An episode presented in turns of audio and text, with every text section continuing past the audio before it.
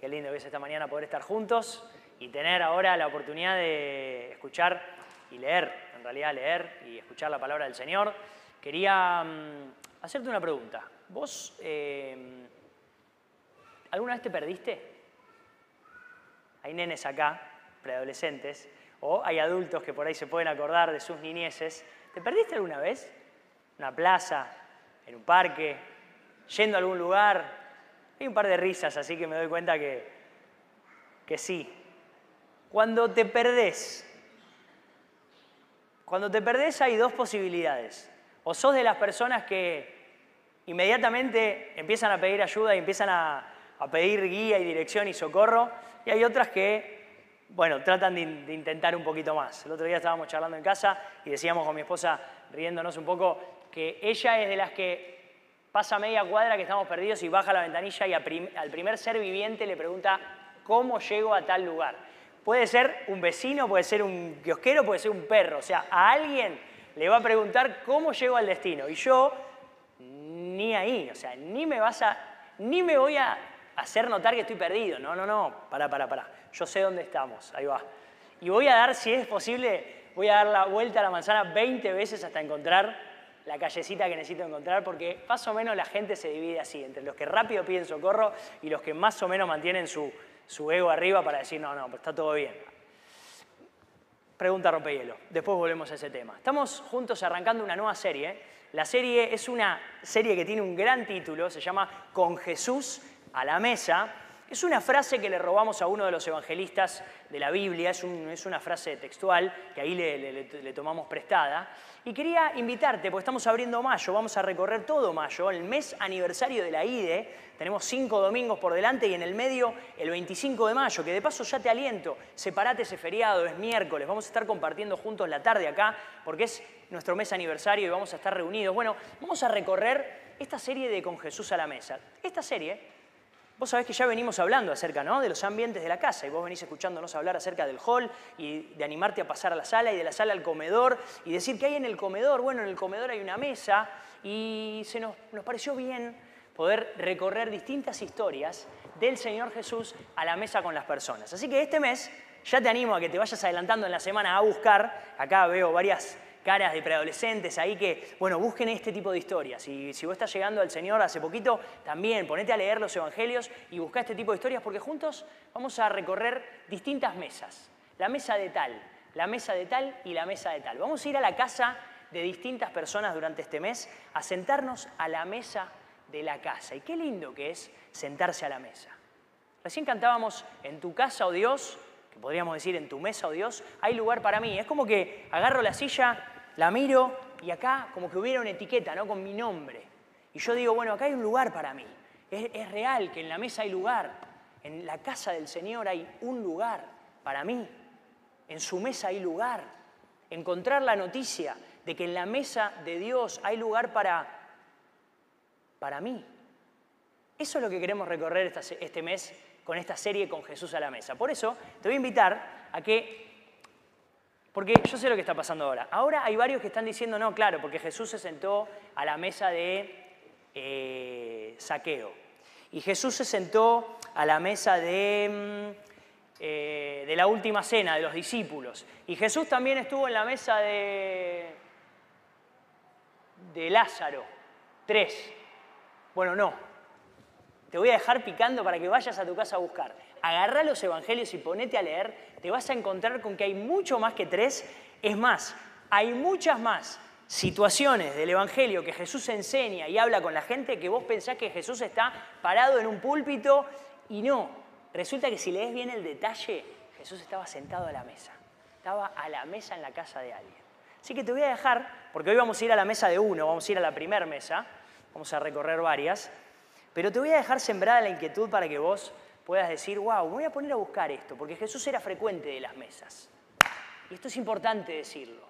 Cuando hablamos de ir a la mesa con Jesús y cuando hablamos de estar sentados en el comedor, no estamos hablando de que los líderes se sientan al comedor. Tampoco estamos hablando de que los pastores se sientan al comedor. Tampoco estamos hablando de que para estar sentado a la mesa de Jesús ya hace falta tener una vida cristiana perfecta. Primero que eso no es cierto, no va a ocurrir nunca de acá que el Señor Jesús nos venga a buscar. Primer error, no va a pasar. Pero segundo, no es que si yo digo que estoy sentado a la mesa con Jesús, bueno, ya es más o menos porque tengo más o menos una vida cristianita armada. No, vos te vas a encontrar con que en la mesa Jesús dedica mucho tiempo a sentarse con personas que están lejos de ser el ideal que vos tenés en la mente y el ideal que yo me pongo en la mente cuando me pongo a pensar. Vas a ver, te vas a encontrar que Jesús se sienta con más de un extraño y con más de una persona que vos decís, epa, ¿qué, hace Jesús ahí? ¿Por qué? Te va a pasar, te va a pasar porque vas a empezar a leer y vas a decir, ¿qué hace Jesús en la casa de tal? Y te vas a poner medio nervioso porque se sale un poquito del esquema cristianote. No, no te pongas nervioso. Porque estar sentado con Jesús a la mesa es entender algo. El Señor Jesús vino para eso. Vino para estar en la mesa de quien menos lo merece, de quien menos lo puede pagar, y vino para estar sentado a la mesa del que dice, mm, no, mi mesa no, no vale, no, no, yo tengo una mesita, no, no, pero yo no tengo ni mantel, no, pero vos sabés que yo tengo desprolija la cocina, no está terminada. Quiero decirte que no interesa, porque el Señor Jesús no está mirando la mesa objetiva, este es un recurso gráfico, el Señor Jesús está mirando la mesa de nuestro corazón, la mesa de nuestra vida. Yo quería recorrer con vos y meternos en la casa de una persona que varios de nosotros ya hemos escuchado y es un personaje, una persona del Evangelio de Lucas particular. Lucas es el único que habla acerca de esta mesa. Después te va a pasar que en los Evangelios vas a encontrar que varios hablan de lo mismo y enriquecen la escena. En este caso no. En este caso Lucas es el único que habla de esta mesa. La mesa. La mesa de Jesús. La mesa a la que Jesús se sienta puede ser la mesa de tu casa o puede ser la mesa de la casa de tal, pero vas a ver que ocurre un fenómeno, que es que en todas las situaciones en las cuales el Señor Jesús se sienta a la mesa, Él termina guiando la conversación, termina, como escuchamos a nuestro pastor decir, Él preside la mesa. A la cabecera de la mesa se sienta el Señor Jesús, siempre el Señor Jesús. Él tiene la iniciativa y Él es el que está sentado a la cabecera de la mesa. Porque si el Señor Jesús no está sentado a la cabecera de nuestra mesa, quiero decirte que no hay vida cristiana posible, sino que lo que estamos haciendo es vivir en una ilusión. Si yo estoy al mando de la mesa y pienso que lo tengo a Jesús ahí sentado, eso no es real, es una ilusión. Porque el Señor Jesús es el Señor o no es nada. Está sentado a la cabecera de la mesa o no está. Y gracias a Dios que hoy podemos recorrer juntos historias Jesús en la mesa de personas, en las cuales Jesús vino a cambiar las cosas. Te preguntaba más temprano si alguna vez estuviste perdido y qué hacías cuando estabas perdido, porque el evangelista Lucas es uno de los evangelistas que más pone el foco en la enseñanza del Señor Jesús acerca de que Él vino a buscar y a salvar lo que se había perdido. Cuando vos leas, y haceme caso, cuando vos te pongas a leer el relato de Lucas y vos vas a ver que el Evangelio de Lucas lo lleva al Señor Jesús a su, a su ministerio público en la zona de Galilea, que es al norte de lo que hoy es Israel, es al norte ahí, y el Señor Jesús realiza ahí sus despliegues, ahí le da de comer a los cinco mil, ahí le da de comer a los cuatro mil, ahí es donde el Señor Jesús realiza su sermón del monte, que en realidad eh, pueden haber sido más de un sermón del monte, ahí es donde el Señor Jesús sana eh, multitudes de enfermos, es, es ahí. Pero hay un momento en el cual Lucas nos relata que el Señor Jesús puso su mirada y dijo, es tiempo de ir y bajar hacia Jerusalén. Y está Jesús al norte y él empieza a tomar un camino de bajada de norte a sur para ir desde la zona de Galilea hasta lo que hoy es Jerusalén, porque el Señor Jesús sabía que su hora estaba llegando. Y dice la palabra de Dios que el Señor Jesús fijó su mirada como diciendo, nos vamos a Jerusalén. Y mientras iba bajando, iba entrando en un pueblito, iba entrando en una aldea, iba visitando la casa de una familia, la casa de otra, y el Señor Jesús iba enseñando las verdades del reino de Dios. Y Lucas es uno de los principales que desde el capítulo 9 hasta el 19 se ocupa de retratar enseñanzas y parábolas del Señor Jesús alrededor del tema de, los perdidos. El Señor Jesús estaba inquieto con un tema, que es, ¿qué haces cuando estás perdido? ¿Qué haces cuando estás perdida? ¿Qué haces cuando te perdés? ¿Por qué? Porque el Señor Jesús vino a hacer una obra, que era una obra de salvación para los que estaban perdidos. El Señor Jesús siempre da por supuesto que las personas con las cuales está hablando son personas que están perdidas. Yo te quería preguntar, ¿vos no te encontraste perdido? ¿No te encontraste a vos mismo, a vos misma, perdida en tu vida sin ningún tipo de sentido? ¿No te encontraste vos en tu mente diciendo, ¿para qué me levanto? ¿Y qué, hago acá? ¿y por qué tengo un papá, una mamá? ¿Por qué llegué acá? ¿Qué estoy haciendo acá? ¿No te encontraste a vos misma como diciendo, estoy perdida? Bueno, quiero decirte una buena noticia, que el Señor Jesús vino a buscar lo que se había perdido.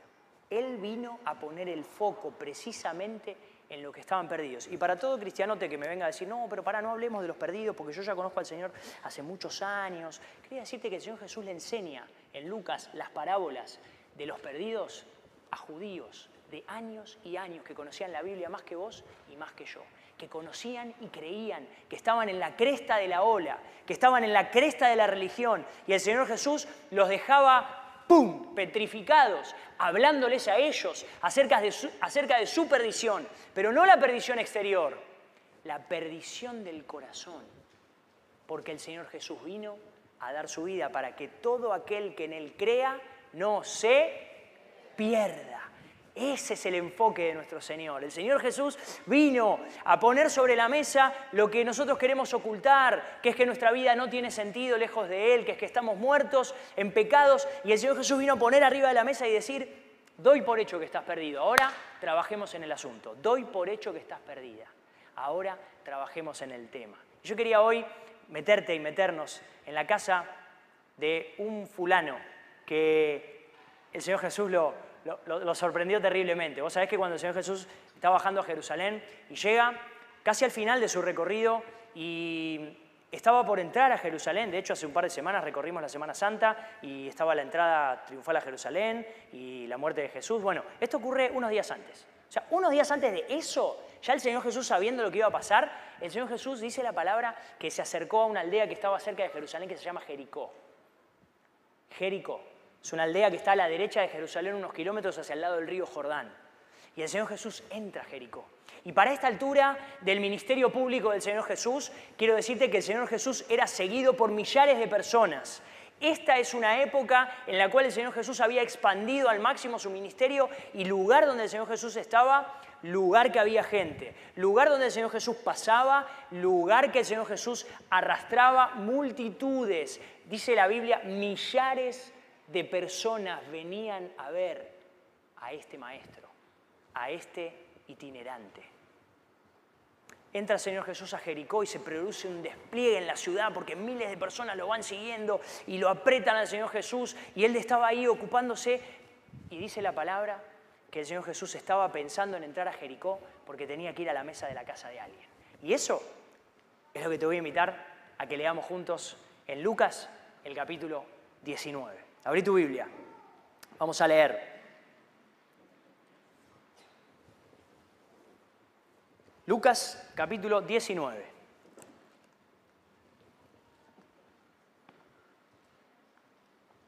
¿Lo tenés ahí? Bien, seguramente lo sigas con la lectura. Dice, habiendo entrado Jesús en Jericó, iba pasando por la ciudad. Y sucedió que un varón llamado Saqueo, que era jefe de los publicanos y rico, procuraba ver quién era Jesús, pero no podía a causa de la multitud, pues era pequeño de estatura. Y corriendo delante, subió a un árbol sicómoro para verle, porque había de pasar por allí. Cuando Jesús llegó a aquel lugar, mirando hacia arriba, le vio y le dijo, Saqueo, date prisa, desciende, porque hoy es necesario que pose yo en tu casa. Entonces él descendió a prisa y le recibió gozoso. Al ver esto, todos murmuraban diciendo que había entrado a posar con un hombre pecador. Entonces Saqueo, puesto en pie, dijo al Señor, He aquí, Señor, la mitad de mis bienes doy a los pobres, y si en algo he defraudado a alguno, se lo devuelvo cuadruplicado. Jesús le dijo, Hoy ha venido la salvación a esta casa, por cuanto él también es hijo de Abraham porque el Hijo del Hombre vino a buscar y a salvar lo que se había perdido. Hasta ahí. Fenomenal historia, gran historia para la clase de niños. Pero hoy vamos a ir así, atrás, a ver quién es el Señor que está atrás de la historia. Hoy vamos a ir a salir así de los detalles para hacer tuk y poder ver quién es el Señor Jesús que está detrás de la historia de saqueo. Porque la palabra de Dios nos dice que al Señor Jesús lo seguían multitudes, pero el Señor Jesús tenía un plan, el Señor Jesús tenía alguien con quien hablar. Y quiero decirte que de toda la multitud que puede haber acá hoy, o en cualquier lugar que vos reconozcas que el Señor Jesús está obrando, quiero decirte que Dios puede llegar a tener algo que decirte a vos, algo que decirte a vos. El Señor Jesús puede hoy llegar a, si vos le das permiso, puede hoy usar su palabra para hablarte a vos, a vos, no a la... Iba Jesús por el camino y Saqueo eh, quería ver quién era Jesús y como era pequeño de estatura, se adelantó al camino, entonces lo, anticipó por dónde va Jesús y se, se fue adelante y se subió a un árbol sicómoro. Uno, ¿cuándo viste? Bueno, en realidad digo antes, Saqueo era una persona rica, Saqueo era una persona que tenía mucho dinero, Saqueo era jefe de los cobradores de impuestos. Para, para ese entonces de la sociedad, los cobradores de impuestos tenían mucho dinero. Imagínate el jefe, era jefe de los cobradores de impuestos. ¿Cuándo viste una persona rica que le llame la atención otro. ¿En qué momento viste que una persona de jerarquía pare su agenda y su historia porque le llamó la atención otro? ¿No es más bien que las personas están encerradas en sí mismas, suficientes en sí mismas, satisfechas con lo que tienen y no, no, les capta la atención nada, no les para la atención nada? ¿Cuándo viste algún poderoso gobernante frenar la esquina, bajar la ventanilla y que le llame la atención otro? Bueno, algo tenía el Señor Jesús. Que una persona de la jerarquía de, saqueo dijo, algo más grande que yo está pasando en Jericó. Porque Saqueo tenía montado bien el negocio en Jericó, ¿eh? probablemente tenía armado ahí su zona, su negocio, su monopolio, y algo le llamó la atención y él dijo, tengo que ir a ver quién es este Jesús. Pero la sorpresa más grande es que Saqueo no sabía quién era Jesús, pero, Jesús sí sabía quién era Saqueo. Y vos te das cuenta que cuando Saqueo se sube al árbol y Jesús para el camino y de repente la gente dice, ¿ahora qué va a hacer? ¿Con qué se va a salir el Señor ahora? Porque el Señor Jesús cada tanto paraba y generaba, hacía algo. Hablaba con alguien, sanaba a alguien, le prestaba atención a alguien que nadie le presta atención, frenaba todo para escuchar al ciego que está allá atrás. El Señor Jesús cuando frenaba, ay, ay, ay, ay, ay, ay, ay, ay, ¿qué va a hacer ahora? El Señor Jesús frena y hace, ¡shum! mira para arriba y al saqueo lo puso todo nervioso, porque saqueo quería ver quién era Jesús. Pero no sabía que Jesús quería hablar con él. ¿Te diste cuenta la primera palabra que hay cuando Jesús habla? ¿Cómo le dice? ¿Cómo le dice Jesús? ¡Ey, vos que estás en el árbol, petizo! ¿Quién es? ¿Cómo le dice? ¿Vos viste cómo le dice? Le dice, saqueo.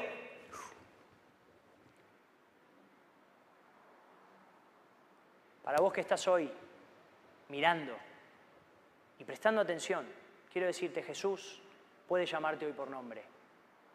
Y si Jesús te llama por nombre, todo puede cambiar.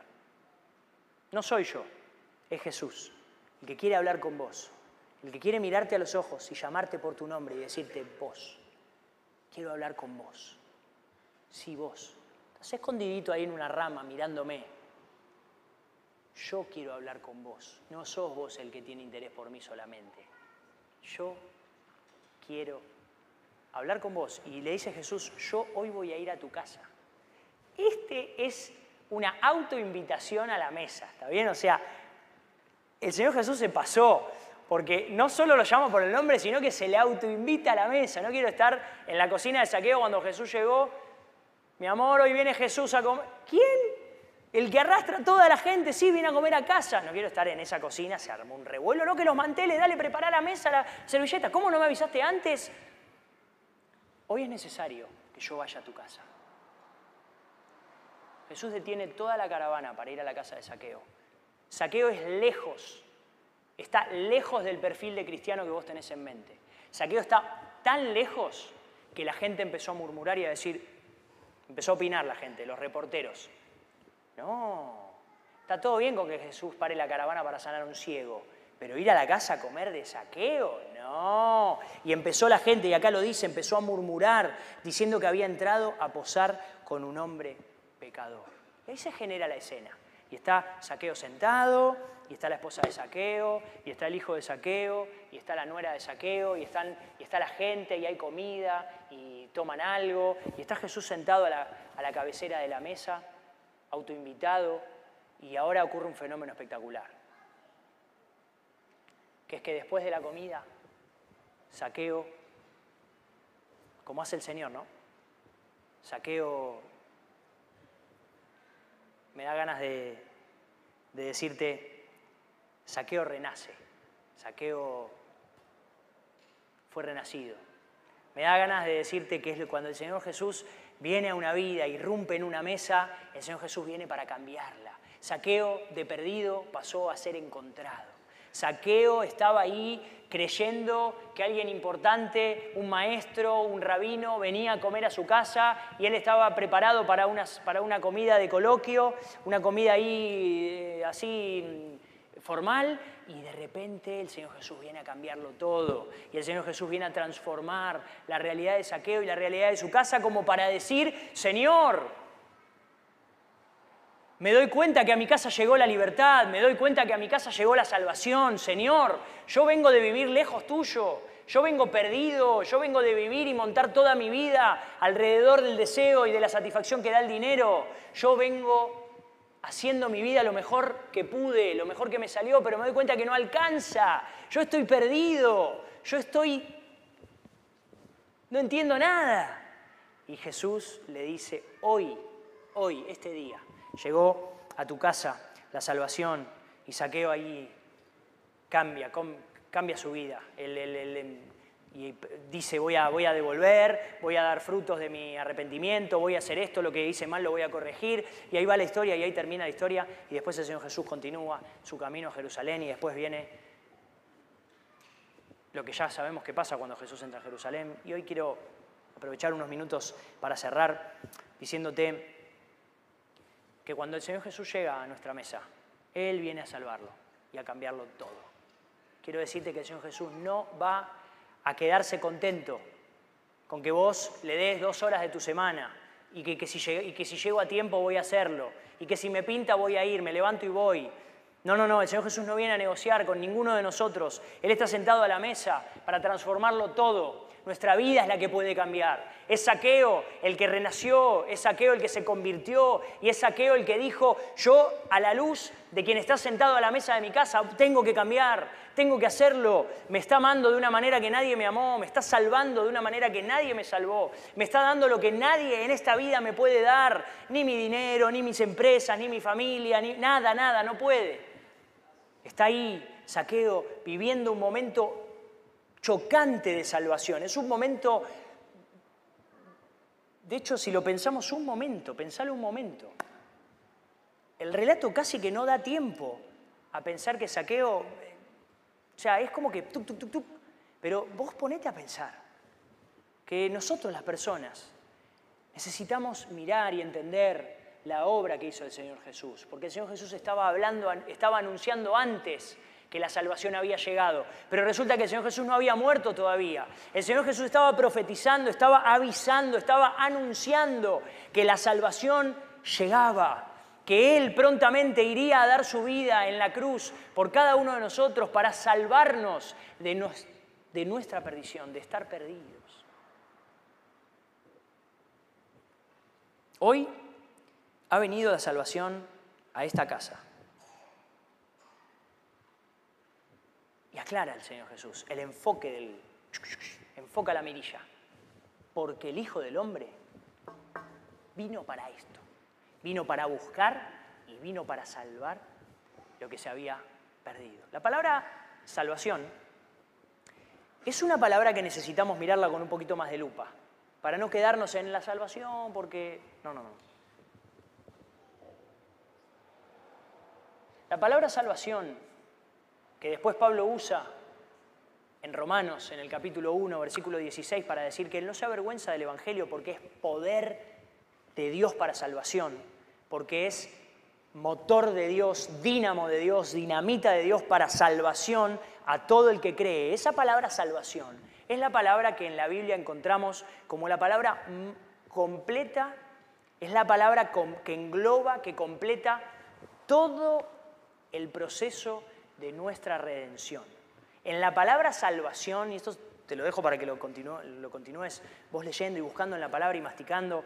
La palabra salvación es esa palabra a la cual cuando leemos nos estamos refiriendo a todo el proceso que el Señor Jesús hace en nuestra vida, el proceso de redención, de justificación, de perdón, de imputación del pecado en el cuerpo del Señor Jesús. Es la palabra que engloba todo el proceso. Por eso es tan lindo y tan importante leer y entender que cuando Jesús decía, la salvación llegó a esta casa, el Señor Jesús le estaba diciendo a Saqueo, Saqueo, vos, vos sos un anticipo de lo que va a pasar con toda la humanidad que me crea.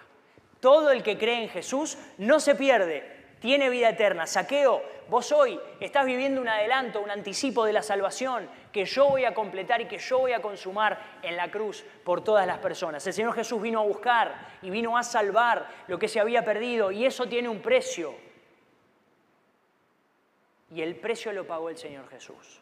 Es el precio de que cuando vos estás perdido y cuando vos estás lejos del Señor, vos te das cuenta que algo no está bien. Y vos quizá estás llegando hoy acá y estás escuchando y nunca se te hizo la luz de entender esto. Quizá esta mañana vos vayas a entender por primera vez que tu vida sin tener en cuenta a Dios está perdida, está totalmente perdida, porque estás a la merced de lo que vos podés hacer y la verdad es que las personas no somos justas, no somos buenas, no hay ni siquiera una. Entonces, cuando estamos así, sueltos a la que nos toca, la palabra de Dios nos dice que estamos perdidos. Y el Señor Jesús vino a salvar y vino a buscarnos. El Señor Jesús vino a ofrecer un paquete completo, que es una obra única y es una obra suficiente de salvación para todo el que cree.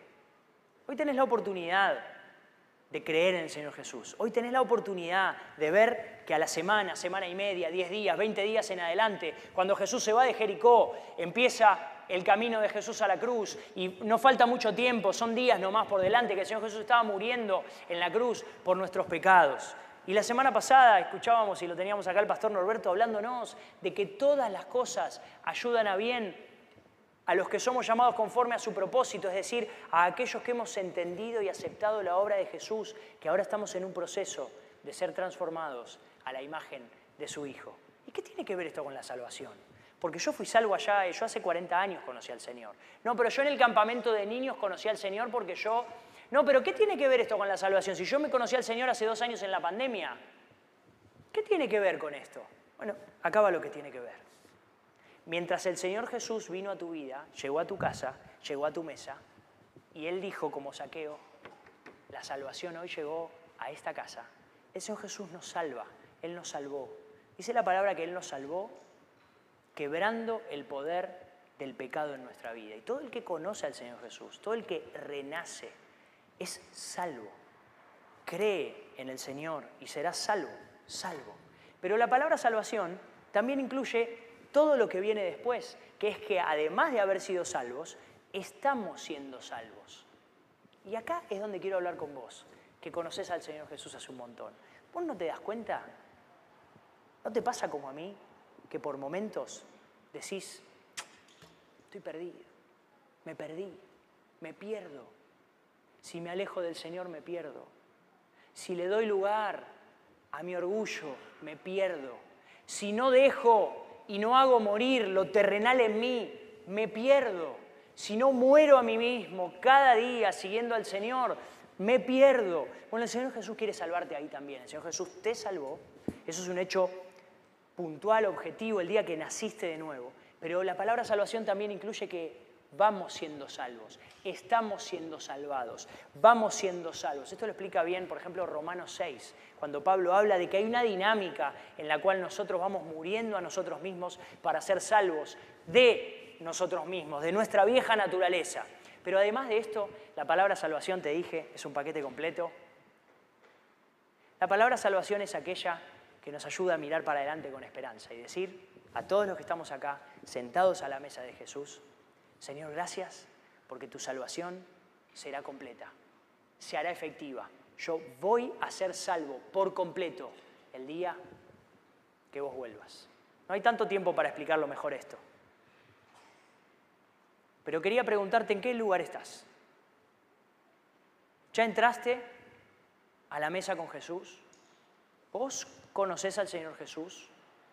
¿Diste lugar a que el Señor Jesús te haga renacer? Podés venir hoy y dar un paso. Si vos fuiste salvo y estás siendo salvo, mirando para adelante que el Señor Jesús va a completar su salvación en tu vida, porque nosotros miramos para adelante esperando por completo en la gracia que se traerá cuando Jesucristo sea manifestado. Esa es nuestra vida como seguidores de Jesús. Yo quería preguntarte, ¿en qué parte estás? ¿Podés pensar, podés reconocer en qué lugar estás, en qué momento? Porque el Señor Jesús quiere hablar con vos hoy como habló con Saqueo esa, mañana y decirte, hey, quiero hablar con vos. ¿Vos vas a venir a la mesa con Jesús? ¿Vas a venir a acomodarte en tu silla? Que si no la ocupas no la ocupa nadie. Porque el Señor Jesús murió por todos. Hay un lugar para todos. Pero eso no significa que todos lo acepten. ¿Vas a venir a tu silla? ¿Vas a sentarte? ¿Vas a aceptar el liderazgo del Señor Jesús sobre tu vida? Vas a ubicarte en el lugar que te toca, dejando que el Señor Jesús nos salve.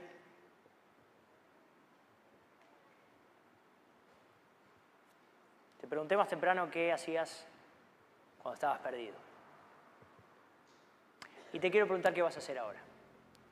Que te das cuenta como yo. Que tu corazón y tus obras no alcanzan para ganarte la salvación que vos y yo necesitamos terriblemente a nuestro Salvador.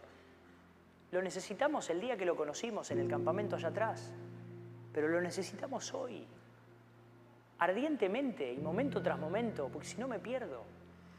Pero a ver si me puedo expresar mejor. Soy yo el que se pierde.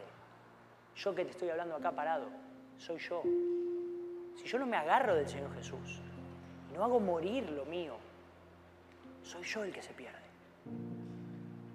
Y cada vez que entro en esa, levanto mi mirada a la palabra de Dios. ¿Y sabes con qué me encuentro? Me encuentro con una frase hermosa que Jesús se la regaló a Saqueo, pero que hubo ahí un hermano que la pescó y después fue a contársela a Lucas. Dijo, Lucas, anota esto, porque la gente, la generación futura tiene que saber que el Hijo del Hombre vino a esto, vino a buscar y a salvar lo que se había perdido. Cuando el Señor Jesús te busca y te encuentra, entonces te puede salvar. Si el Señor, si el Señor Jesús mira y te encuentra, entonces te puede salvar.